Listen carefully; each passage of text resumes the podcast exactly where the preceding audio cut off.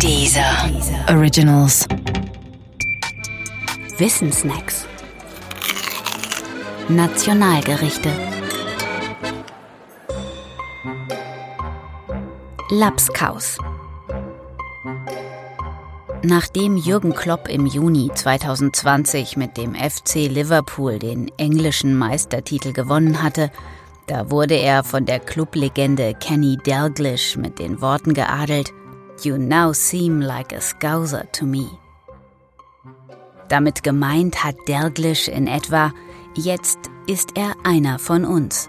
Denn Scouse heißt der spezielle Dialekt, den man in und um Liverpool spricht. You now seem like a Scouser to me hätte man, wenn man beide Augen zudrückt, aber auch übersetzen können mit Jetzt ist er ein Lapskausesser. Denn der Name des Dialekts Scouse leitet sich ab von einem alten Gericht für Seemänner, nämlich von Lobscouse. Lobscouse wird auch heute noch in Liverpooler Gaststätten serviert. Lobscouse gibt es aber auch in Deutschland und zwar an der Küste. Dort heißt er allerdings Lapskaus. Lapskaus hat seine Fans genauso wie der Spargel oder der Grünkohl. Dabei ist Lapskaus optisch nicht gerade ein Hingucker. Eigentlich sieht Lapskaus ein wenig aus wie wiedergekäuter und mit Rotwein angereicherter Heringssalat. Hering findet man allerdings nicht daran und wenn man von einigen Gegenden absieht, noch nicht einmal irgendeine Art von Fisch.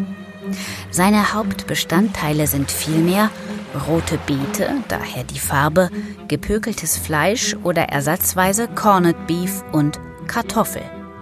Und vor dem Servieren wird Lapskaus dann auch noch breiig gemacht. Die breiige Konsistenz des Lapskaus hat mit seiner Herkunft als Matrosenmahlzeit zu tun. In der Zeit vor der Entdeckung des Vitamin C war die häufigste Erkrankung der Matrosen der sogenannte Skorbut. Skorbut stellte sich durch Vitaminmangel nach etwa drei Monaten ein und ist auf noch längere Sicht tödlich. Zu den ersten Symptomen gehören Zahnfleischbluten und Zahnausfall. Weil es in der südfrüchtearmen Umgebung eines Segelschiffs damals naturgemäß keine Vitamin C-Quelle gab, litten die meisten Matrosen deshalb unter Zahnausfall. Feste Nahrung kommt bei schlechten Zähnen allerdings nicht in Betracht und folglich musste jedwede Nahrung gestampft oder püriert zu sich genommen werden. Und genau das erklärt eben die Darreichungsform auch des heutigen Lapskaus.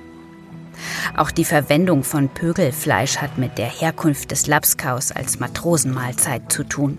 Pökeln ist ja nichts anderes als die Haltbarmachung von Fisch und Fleisch durch Salz und Salpeter. Gepökeltes Fleisch war deshalb als Proviant auf See bestens geeignet. Übrigens, Natürlich ist die Darreichungsform als Brei heutzutage nichts für alle. Bekanntlich ist das Auge ja mit. Doch wer vielleicht auch widerwillig den Lapskaus einmal gekostet hat, der würde seinem Auge am liebsten mitteilen, liebes Auge, never judge a book by its cover, sonst wirst du am Ende nicht zum Skauser. Und das wäre ja ein Verlust,